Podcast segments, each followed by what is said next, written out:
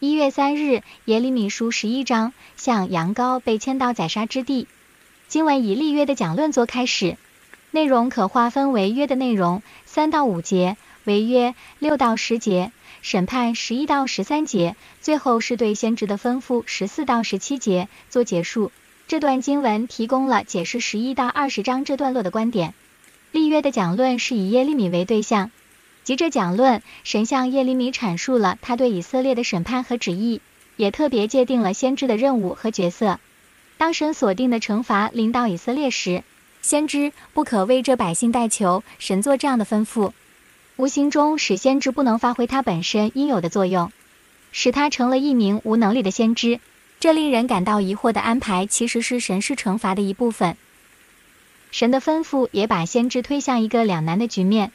使他陷于孤立的处境中，如此景况对先知所造成的考验，可从十八到二十三节中得见。先知竟然成了人要杀害的对象。从内容上来看，我们当然知道这是事后的反应。原本先知是被蒙在鼓里的，但在最后关头，神使这事暴露出来，先知才对自己的处境恍然大悟，原来已经危机四伏。令先知惊讶的是，谋害他命的人，竟然就是他同乡的父老。这段经文是以自述方式表达的，有点自传式的味道。透过这段话，耶利米强调他遭人暗算，并非因为他行了什么错事。先知形容自己像柔顺的羊被牵到被宰杀的地方，他作此描写是陈明他的清白和无辜。耶利米付出了赤诚之心，却换来别人对他的谋害，这是如何理解呢？神与耶利米双方的话在经文中是并排的，形成了很有趣的解读。身处两难局面的耶利米，把他心过的委屈向神尽情倾诉。另一方面，神把暗杀的阴谋揭露出来，保护了耶利米的性命。而神的公义也是耶利米现在唯一的依靠。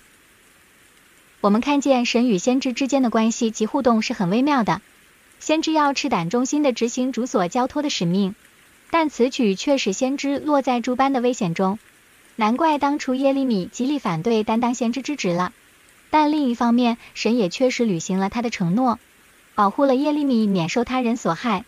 最重要的是，神交托先知的是危险任务，但神并没有让他独自一人承担，这是服侍主的人的安慰。